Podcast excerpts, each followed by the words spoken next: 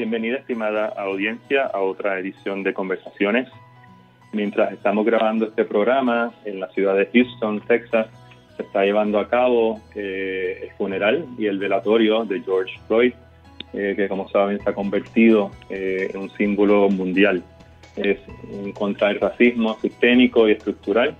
estamos en, en, el día número 15 o 16 de unas protestas masivas a lo largo de, la, de costa a costa en Estados Unidos y, por el, y en varias capitales del mundo para hablar y comentar sobre estos importantes acontecimiimientos. Nos acompañan hoy eh, dos expertos en el tema. Eh, en primer lugar, quiero darle la bienvenida al doctor Nelson Colón Tarras, presidente de la Fundación Comunitaria de Puerto Rico. Bienvenido, doctor Colón. Saludos, muchas gracias. Y también le damos la bienvenida al licenciado Rafael Cox Salomar, eh, abogado, eh, candidato, ex candidato a la comisaría reciente en Washington DC en el 2012 y un eh, ferviente eh, defensor ¿no? de los derechos humanos y civiles. Así que bienvenido, licenciado. Muy agradecido por la invitación y un privilegio compartir estos micrófonos con, Luis Alberto Ferré y obviamente con el doctor Colón. Bueno, pues vamos, muchísimas gracias, licenciado. Vamos entonces directo al tema. obviamente ambos y muchos miles de puertorriqueños hemos estado siguiendo lo que está sucediendo en Estados Unidos, meditando y reflexionando también sobre qué impacto y qué semejanza puede tener sobre Puerto Rico, ¿no? Y, que, y, y, sus posibles consecuencias a futuro en medio de una pandemia, ¿no? En medio de una cuarentena todavía, en medio de una movilidad todavía limitada, ¿no? Por razones obvias. Pero, doctor Colón, usted pues ha sido un estudioso del doctor eh, Martin Luther King Jr., ha estudiado Mandela, ha trabajado mucho, mucho, mucho desde las comunidades y ha sido un crítico eh, constante sobre las inequidades estructurales que existen eh, por casi por, que existen por diseño en, en varios de nuestros países, incluyendo Puerto Rico y Estados Unidos. Eh, dada su experiencia, ¿cuáles son los primeros comentarios suyos con respecto a lo que está sucediendo hoy en día en, Estados Unidos? Eh, gracias, Luis Alberto. Eh, una reflexión inicial eh, tiene que ver eh, cómo va reaccionando distintos sectores. Tengo ante mí un documento firmado por 40 presidentes de fundaciones eh, y básicamente el documento lo que plantea es, tenemos que estar aquí para el largo plazo. We must, we must be in for the long haul. Eh, y este documento habla de 10 imperativos, 10 acciones que la filantropía debe tomar. Para tener, tener una idea de la magnitud, por lo menos en dólares y centavos, de lo que estamos hablando acá, eh, pues aquí está eh, la Fundación de Silicon Valley, eh, cuyos activos ascienden a unos 13 mil millones de dólares. Está la Fundación Ford, que anda por 11 mil y pico millones de dólares. Ahí solamente en dos fundaciones tienes eh, 24 mil millones de dólares en términos de capacidad de accionar. Eh, así que este es un llamado a apoyar la sociedad civil, apoyar las organizaciones comunitarias en diversas áreas. Lo que está detrás de esto, eh, y aquí enlazo eh, con lo que está ocurriendo, es eh, una mirada a los problemas estructurales más profundos, ¿verdad? Eh, así que eh, los movimientos o, el, la actividad, la, las acciones, el activismo que estamos viendo ahora en los Estados Unidos, eh, comienza a cuajar en torno al lema eh, las vidas negras importan, Black Lives Matters. Eh, pero esto realmente eh, eh, enlaza en la historia eh, con el movimiento de derechos civiles, Martin Luther King, enlaza con Malcolm X, eh, enlaza con un número de, de acciones, hasta conecta con las protestas, con el linchamiento de Emmett Tillich. Así que esta es la continuidad eh, de una lucha por la equidad. Eh, e importante en cuanto a este documento eh, es que en el punto número nueve incluye, que no había visto esto antes, las, obras, las poblaciones migrantes de África, incluye a Puerto Rico, incluye a los territorios Puerto Rico e Islas Vírgenes. así que estamos mirando aquí, y ellos lo enlazan muy bien, a la intersección entre COVID-19 eh, y la lucha antirracista. ¿Y cuál es esa intersección? Y ahí me, detengo para dar paso a otros comentarios. Pero es una intersección interesante y es lo que comienza a surgir eh, en, en las investigaciones en los Estados Unidos. Es de la manera eh, más, más dramática eh, que este virus, y más incisiva y más impactante, que este virus afecta a las comunidades negras y latinas. Así que solamente esa señal, que ya por el costo de vida eh, es eh, preocupante moralmente y es preocupante en términos de desigualdad estructurales, nos debe llamar, debe ser un llamado a detenernos, mirar, y preguntarnos qué está pasando aquí eh, y cómo podemos abordarlo. Así que ahí me detengo para dejar espacio al licenciado Gonzalo Mar que pueda comentar. Adelante, licenciado. Bueno, eh, un tanto tomando la vena, ¿verdad?, de la antropología, ¿verdad?, que es la rama que se especializa el doctor Colón, que quisiera hacer algunas acotaciones, algunas observaciones, ¿verdad?, como cuestión de umbral. La primera observación es que el racismo institucional en los Estados Unidos eh, no es un producto exclusivo de la administración de Trump. Eh, Trump simplemente es un síntoma de una de un mal eh, que es un mal de nacimiento, no es el pecado original de la Constitución de la República Americana. Si no hubiera habido la perpetuación de la esclavitud y del racismo institucional, nunca hubiera habido acuerdo entre los padres fundadores en Filadelfia. Precisamente fue el acuerdo el consenso entre los padres fundadores de que había que dejar quieta la esclavitud en el sur fue lo que hizo que los estados como Georgia, eh, Carolina del Sur, Carolina del Norte, Virginia eh, apoyaran el proyecto independentista americano, ¿verdad? Esa observación me parece que es importante porque es muy distinto a lo que se da en el caso de de nuestras sociedades acá en el Caribe, Puerto Rico, Cuba, Brasil, en donde el proyecto independentista siempre fue de la mano de la abolición de la esclavitud sin indemnización que ese era el planteamiento de Betance, de Segundo Ruiz Belvi, de José Martí, de Ruiz Barbosa en Brasil, ¿verdad? Y, ahí uno va viendo ya cómo es que el racismo antropológicamente es elemento constitutivo, ¿verdad? Del proyecto independentista americano.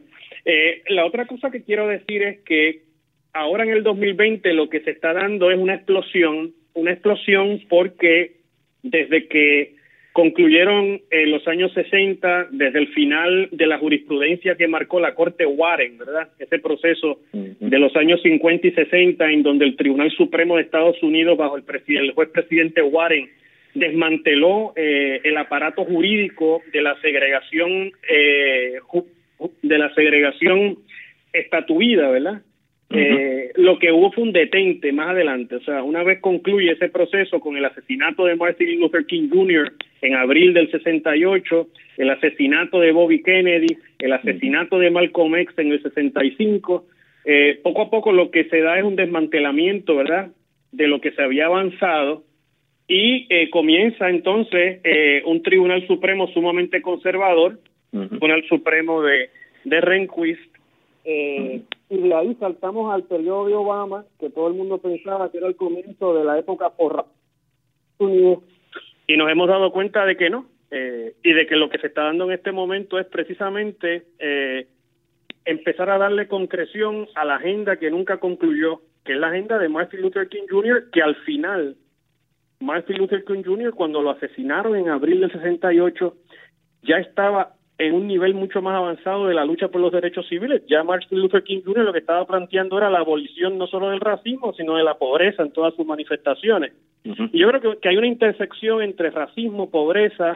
eh, desigualdad, y eso forma parte intrínseca de la de lo que ha sido la historia de los Estados Unidos, ¿verdad? Entonces Trump es como el, el detonante de todo esto, eh, que lo hace mucho más evidente, ¿verdad?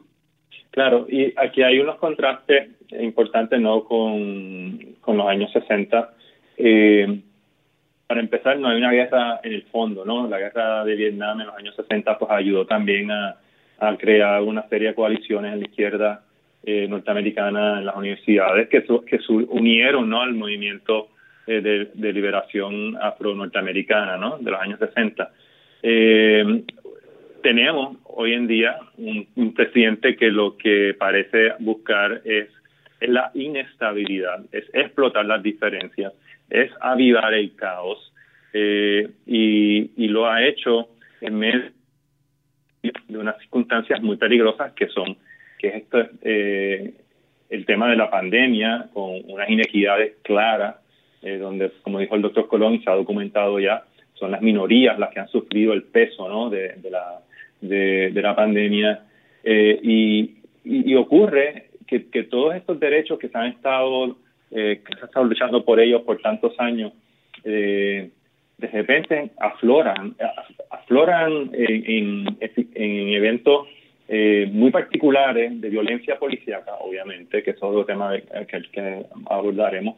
La pregunta concreta para el, el, el doctor Colón es eh, esto continuará, esto continuará, doctor Colón, que cada cinco años, cada siete años, cada tres años, cada vez que haya un gente desafortunado como el que ha ocurrido, haya una explosión o, aquí hay aquí hay un comienzo de algo.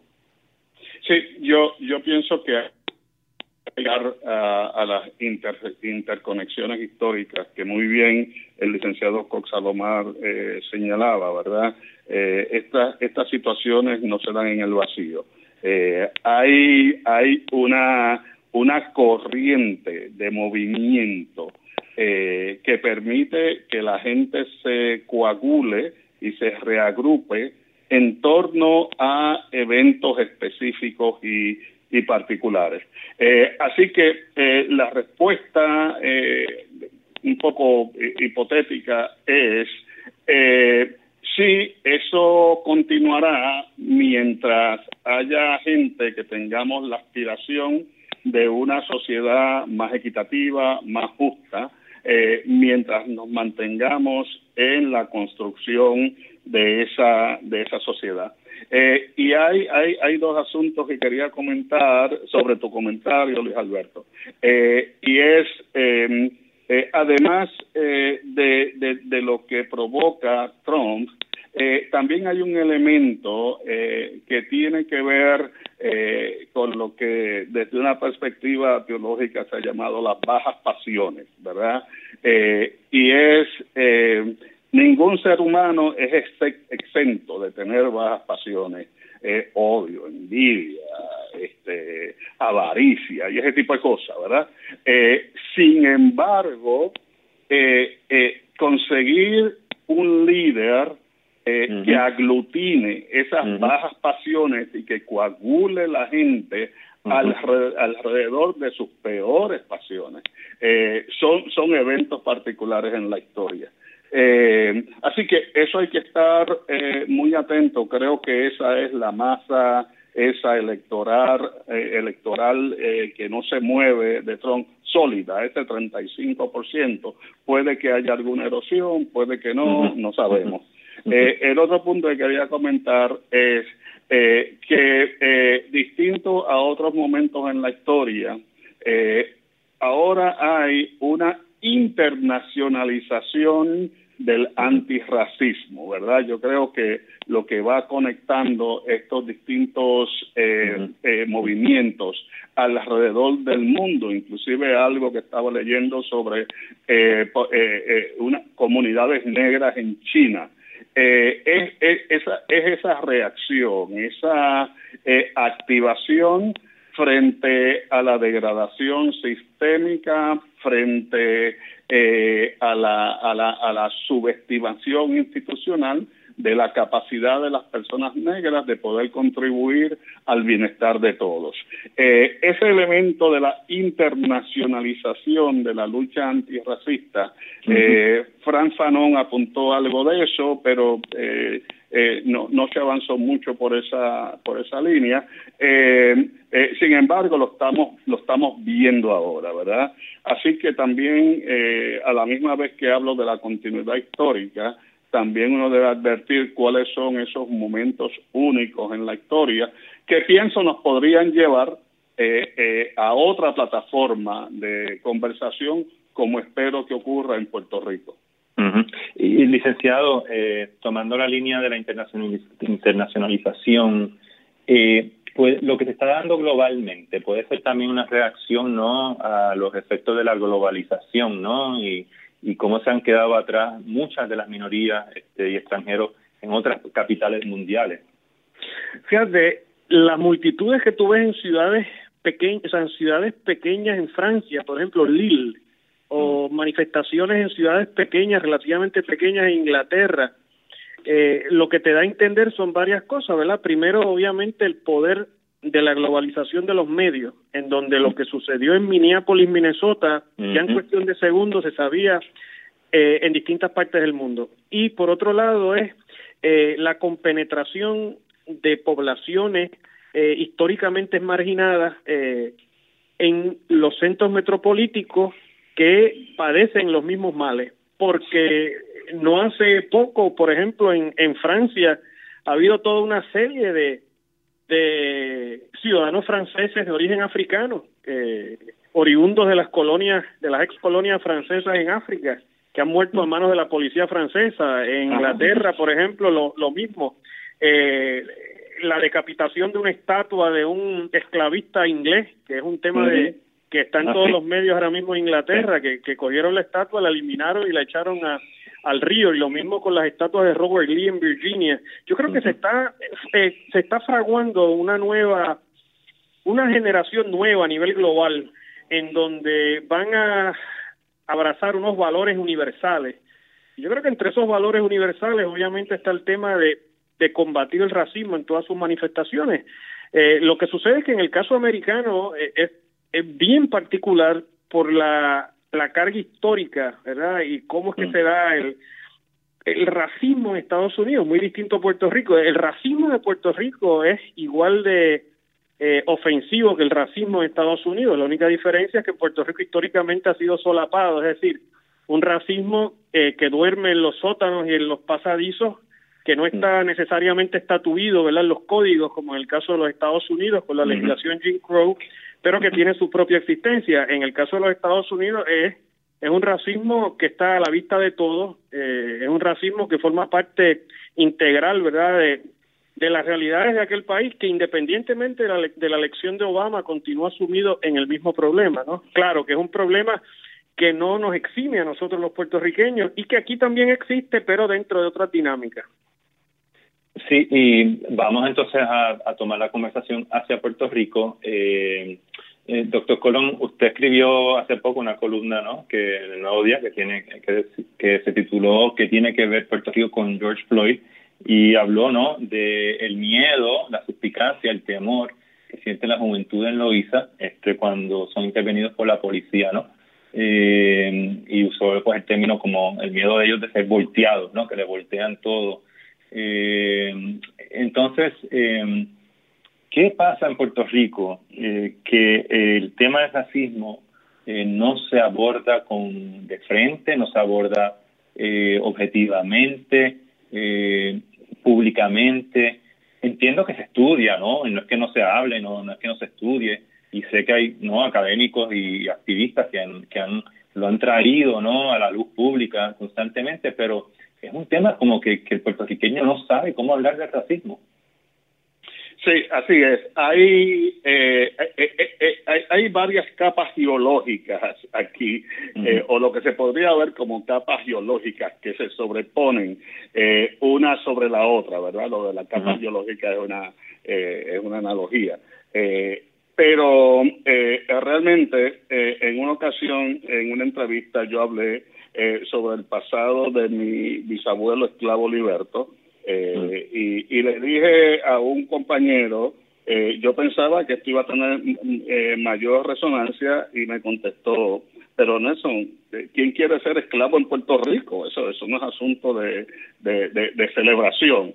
Eh, así que yo creo que está ese elemento, ¿verdad?, de que todavía estamos marcados eh, por una eh, eh, una herencia eh, de esclavización ancestral eh, que luego pasa en condiciones muy adversas a la, al trabajo de, de, la caña, al trabajo del corte de la caña, dominado principalmente por, los negros de la costa. así que está esa segunda capa eh, que es eh, ese elemento histórico de desigualdad estructural.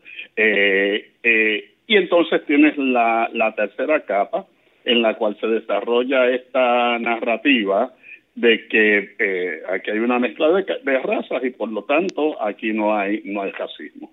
Y yo planteo y he planteado en otras conversaciones también eh, si hay algún hogar en Puerto Rico en que no se hable en algún momento sobre el asunto de raza y el asunto de la piel y cómo se ve la gente y cómo no se ve eh, y con quién te asocias eh, y llegando al punto eh, de, la crisis cuando cuando la, la, la, nena trae un noviecito más oscuro, un novio negro, lo trae a la casa, ya ese es el punto de explosión, ¿verdad? Porque eso mm. es no, viceversa también, que traiga la, el niño una, una joven negra o lo que fuera. Ah, también, también, absoluta, absolutamente, absolutamente. Entonces, lo que, lo que yo quiero decir es que en, en esa cuarta capa, ¿verdad? Que es donde realmente existe el, ese gran manto de silencio. Eh, en esa, en esa cuarta capa, eh, pues se da la dualidad o la polaridad de que hay una conversación adentro eh, eh, frecuente, muy intensa, alrededor de la raza, con todas sus expresiones racistas, eh, y eso es dicho sea de paso lo que los jóvenes de Loíza en el grupo focal expresan, ¿verdad? Eh, eh, ellos expresan, bueno, yo yo yo voy este a, a, los centros comerciales y la seguridad de vernos entrar se activa y nos sigue y nos cuestiona y, y, y nos molesta, ¿verdad? Este así que están todas esas capas que se que se que se sobreponen eh, pero ahora eh, pienso que, eh, el incidente de, la muerte de, George Floyd ha comenzado a rasgar esas capas, sobre todo la capa del silencio. pienso que la conversación que se daba en la intimidad de la familia va a comenzar a, a aflorar. yo tuve la oportunidad de tener una, una reunión una conversación con 23 personas del personal de la fundación. Toda persona había tenido un incidente, narró un incidente racista en su vida. Eh, así que para mí, eh, eh, el que, que estas personas que han vivido con, con lo que yo llamo las heridas ocultas del racismo, han vivido con esto toda su vida, ¿verdad? Y entonces eh, ahora este incidente da la oportunidad de abrirlo, de traerlo a la superficie, eh, porque está a flor de piel, o sea, no es que está demasiado profundo. Eh, así que, ¿por qué el silencio? Yo creo que hay razones históricas, hay una razón que es la que, la que, la que yo aprendí en mi casa, ¿verdad? De mantenerse callado sobre estos asuntos para que no te, conviertas en el punto. Eh, eh, así que eh, hay un elemento de protección en la familia, ¿verdad? que, es un elemento adaptativo de protección que te permite a su vez también desarrollar unas destrezas para, para, para manejar la situación. así que por ese lado el, el, el silencio es, es adaptativo pero a, la misma vez eh, de parte de la población negra, pero a la misma vez para toda la población es un gran mal manto de ocultamiento de grandes inequidades en el pueblo de Puerto Rico. Licenciado, su comentario. Bueno, varias observaciones. Eh, aquí en Puerto Rico desde siempre se creó la mitología de que había una una suerte de convivencia armoniosa, ¿verdad?, entre las razas, de que aquí no había problema racial, que eso era un problema americano y que realmente aquí no había nada de eso. Eh, eso es una. Eh, en segundo lugar, aquí se creó también toda una suerte de paradigma intelectual, de paradigma pseudo-intelectual, a principios del siglo XX por algunos intelectuales como Antonio S. Pedreira, Tomás Blanco, que fue el autor del Prontuario Histórico de Puerto Rico, y Pedreira, Insularismo, ¿no? en donde planteaban una identidad puertorriqueña matizada por España, hispanófila, ¿no?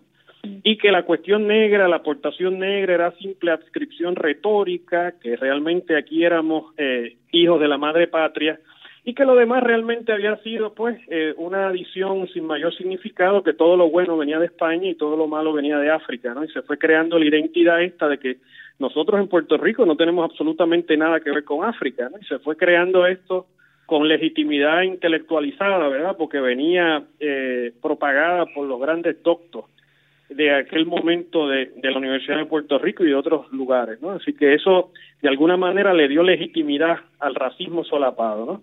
eh, la otra cosa que quiero destacar es que a la vez que en Puerto Rico eh, se desarrolla una nacionalidad al calor de la esclavitud, porque fíjense que Puerto Rico fundamentalmente es una sociedad esclavista desde el primer momento de la colonización y aquí en Puerto Rico se da la abolición muy tarde.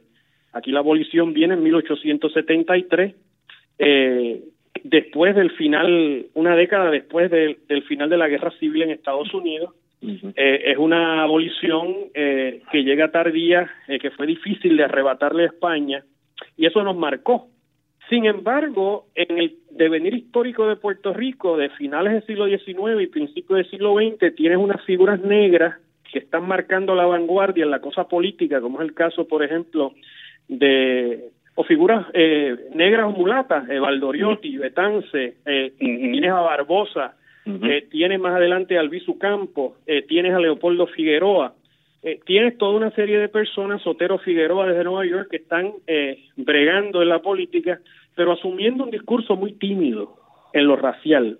Fíjate que Barbosa en 1909 escribe un artículo que se tituló eh, No hay problema de raza, el problema de raza no existe en Puerto Rico, y entonces asume una postura muy tímida, muy cobarde con el tema racial, que tiene que ver también con el manejo de lo político ante Washington. O sea, ¿cómo es posible que el presidente del Partido Republicano de aquel momento, en 1900, era negro?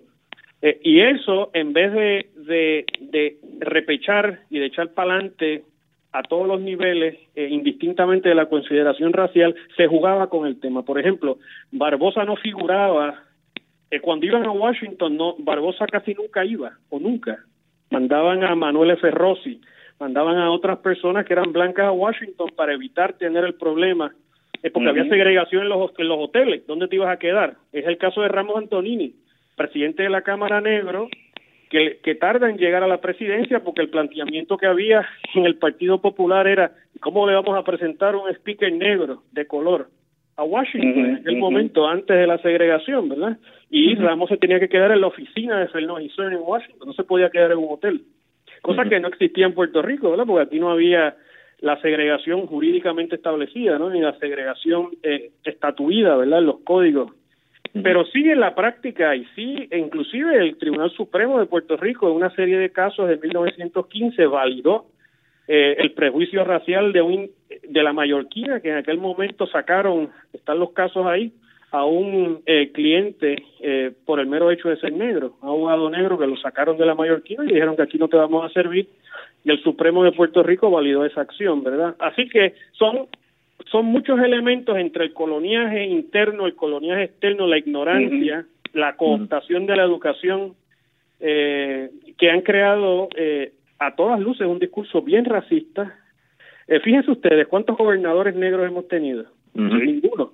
¿Cuántos jueces presidentes negros hemos tenido? Ninguno. En el Supremo, apenas Eric Kolthoff y Santana Becerra.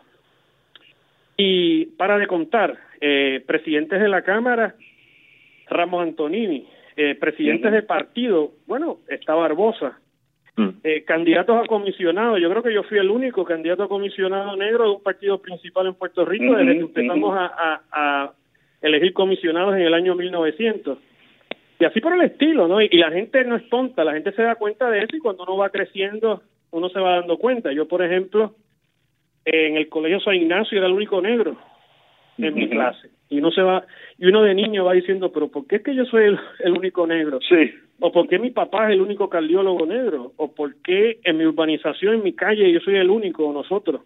Y te vas dando cuenta que hay un problema, pero como dice el doctor Colón, nadie lo habla, nadie lo dice. Es algo que se calla, que se mantiene reprimido y simplemente tú eh, sigues por ahí y cuando estudias en Estados Unidos y te vas, te tengo que decir que yo me sentí más discriminado en siendo estudiante eh, en Puerto Rico, en high school y demás, de lo que fui cuando fui estudiante en Europa y en Estados Unidos. De hecho, yo me sentí liberado por allá, en Estados Unidos y en Europa, este, como estudiante, eh, en términos de las actitudes de alguna gente, ¿verdad? Eh, así que definitivamente el, el, ese carimbo de racismo, eso está, eso es está intrínseco, ¿no? Está ahí ligado a lo que es la construcción de, la, de nuestra identidad.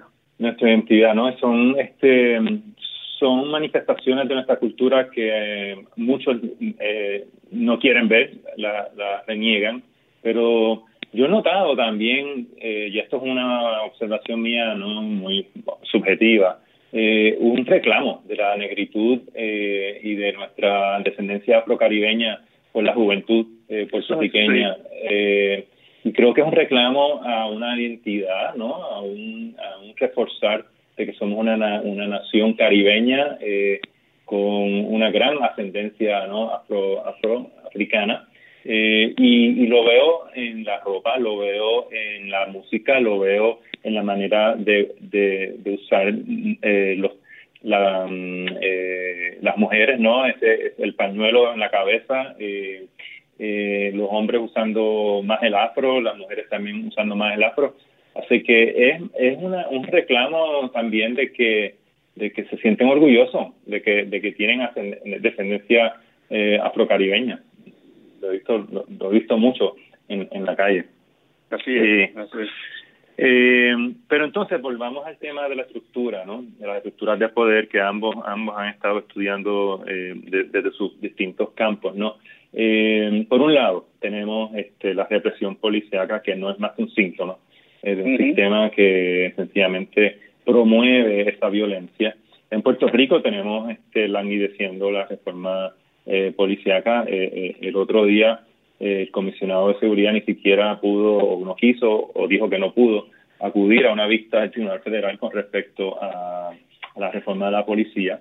Eh, y, se está empezando obviamente ya a, debatir en Estados Unidos en inglés diciéndosele defund police, ¿no? Este, Que significa pues básicamente no invertir en, en la policía, invertir en educación y invertir en otros temas o sencillamente abolir eh, departamentos de la policía en Minneapolis. Ese debate ha estado muy, muy fuerte. Pero en Puerto Rico tenemos la reforma policial eh, en ascuas todavía muy lenta, pero por otro lado, doctor Colón, también hay unas estructuras políticas, sociales y económicas que han, han perpetuado el racismo en Puerto Rico. Sí, Sí, así es. Y, y comenzando eh, por el currículo del Departamento de Educación, eh, todos eh, los que hemos pasado por escuelas públicas y privadas, lo que sabemos de la población afrocaribeña, afrodescendiente eh, en Puerto Rico, es que fue una población esclavizada, ¿verdad? Así que la imagen mental es la persona esclavizada con las cadenas rotas, eh, obviando toda esa tradición de que habla el, el licenciado Cox, eh, del liderazgo negro en Puerto Rico y sus grandes aportaciones a la formación del país eh, y sus grandes aportaciones en, en distintas áreas. Así que ya partiendo de esta experiencia y mirando a unos espacios de esperanza, ¿verdad? Eh, y, y, propuestas concretas. Yo pienso que es importantísimo hacer en Puerto Rico lo que hace 40 años se hizo ya en los Estados Unidos y es eh, la inclusión de una unidad en el currículo escolar eh, sobre la afrodescendencia y sobre el liderazgo negro en Puerto Rico. eh, Lo segundo, que me parece importante a nivel institucional y, sistémico, eh, que también tiene 40, 50 años de viejo, es eh, la creación eh, de los estudios de la afropuertorriqueñidad, de departamentos de estudios afro, de la afropuertorriqueñidad.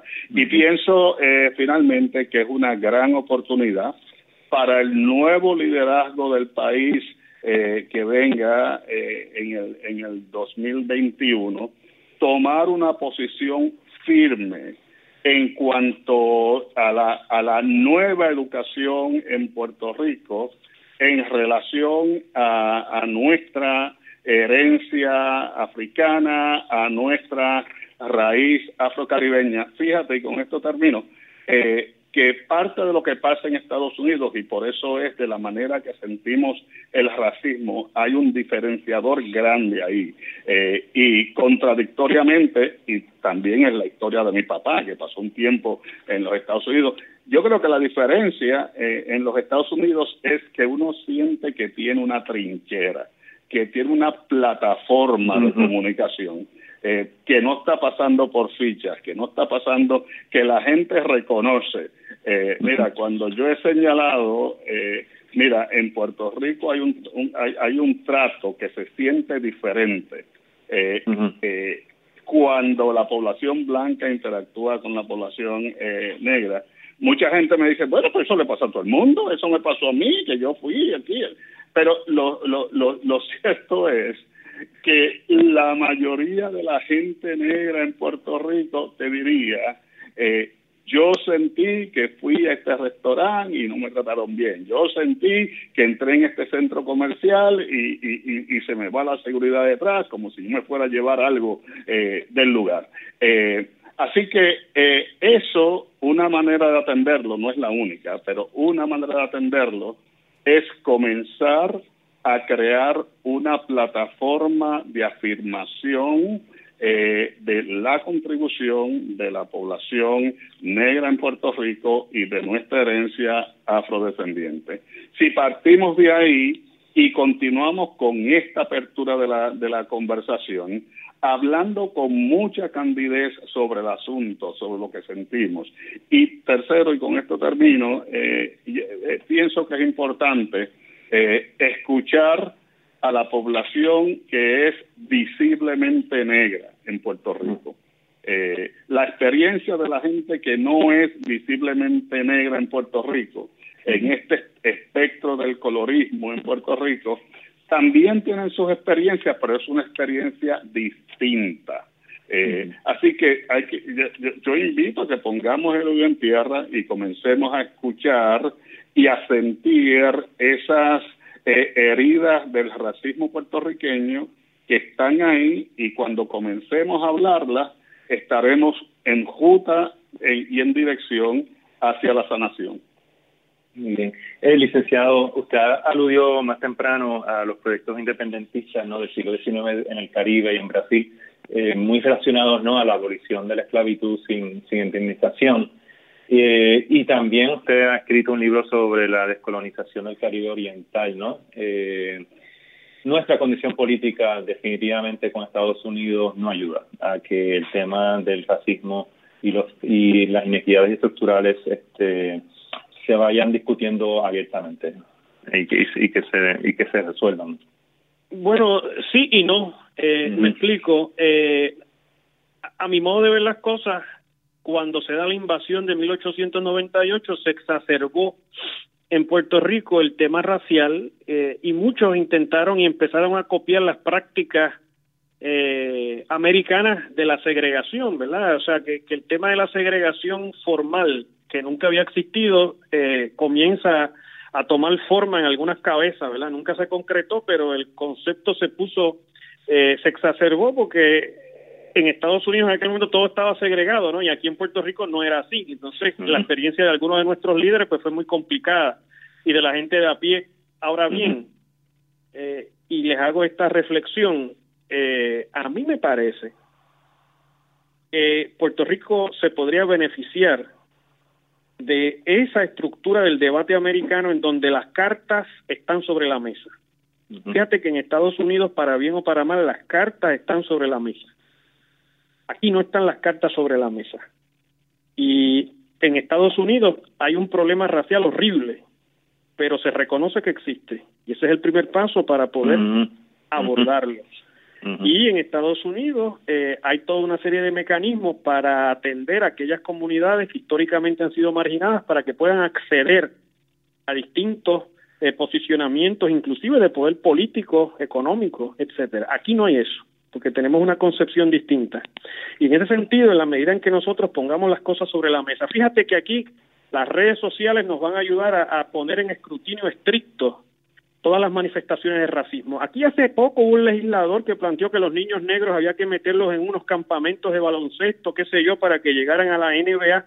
Lo que está detrás de todo eso es el racismo, planteando que el negro hay que meterlo en una cancha, que no puede estar en un aula, que no puede estar en una en un quirófano, que no puede aspirar a hacer otra cosa que no sea un tirador de una bola de baloncesto o lo que sea. Así que eh, y los partidos políticos tienen una responsabilidad. Aquí yo los veo en todos los meses de julio, ahora viene julio, con el chihichija de Barbosa. Sí. Pero más allá de chihichija no hacen nada porque no, no abre las puertas para que la gente como Barbosa lleguen. Si, hubieran, si se hubieran topado con Barbosa de frente, le hubieran la espalda. ¿no? Eh, y ese tipo de, de comportamiento, ¿verdad? Es el tipo de comportamiento que yo creo que ahora está más a la vista de todos. Y las cartas sobre la mesa siempre y eso eh, es algo que nosotros de alguna manera debemos de aplicar aquí en Puerto Rico. Bueno, yo espero que esta primera conversación eh, que hemos tenido sobre el racismo y prejuicio en Puerto Rico eh, empiece a poner esas cartas sobre la mesa. muchos de nosotros tampoco sabemos cómo hablar sobre el racismo, no queremos necesariamente, no queremos ofender o, o, inclusive somos, estamos ciegos a nuestros propios prejuicios, ¿no? Entonces estas conversaciones son importantísimas para ir, abriendo eh, mente, ir develando eh, las distintas capas ¿no? que el doctor Colón estuvo hablando anteriormente. Eh, les agradezco a los dos el tiempo, su expertise, su experiencia de vida, también desde la antropología, la educación, doctor Colón, y desde la política y las leyes, este, el licenciado Cox Salomer. Ha sido un placer tenerlos acá. Espero volver a encontrarnos con ustedes y seguir este, poniendo las cartas sobre la mesa, como bien dijo el licenciado Salomar. Muchas gracias a ambos. Gracias a Alberto Ferrey y gracias al doctor Colón. Un privilegio estar con ustedes. Gracias igualmente acá y espero que continuemos poniendo las cartas sobre la mesa. Muy bien, pues muchísimas gracias, estimada audiencia, por estar con nosotros una vez más. Que es en sintonía porque continuaremos eh, sobre este y otros muchos temas eh, del Puerto Rico contemporáneo de hoy en día. Que estén bien, que estén saludables y hasta la próxima.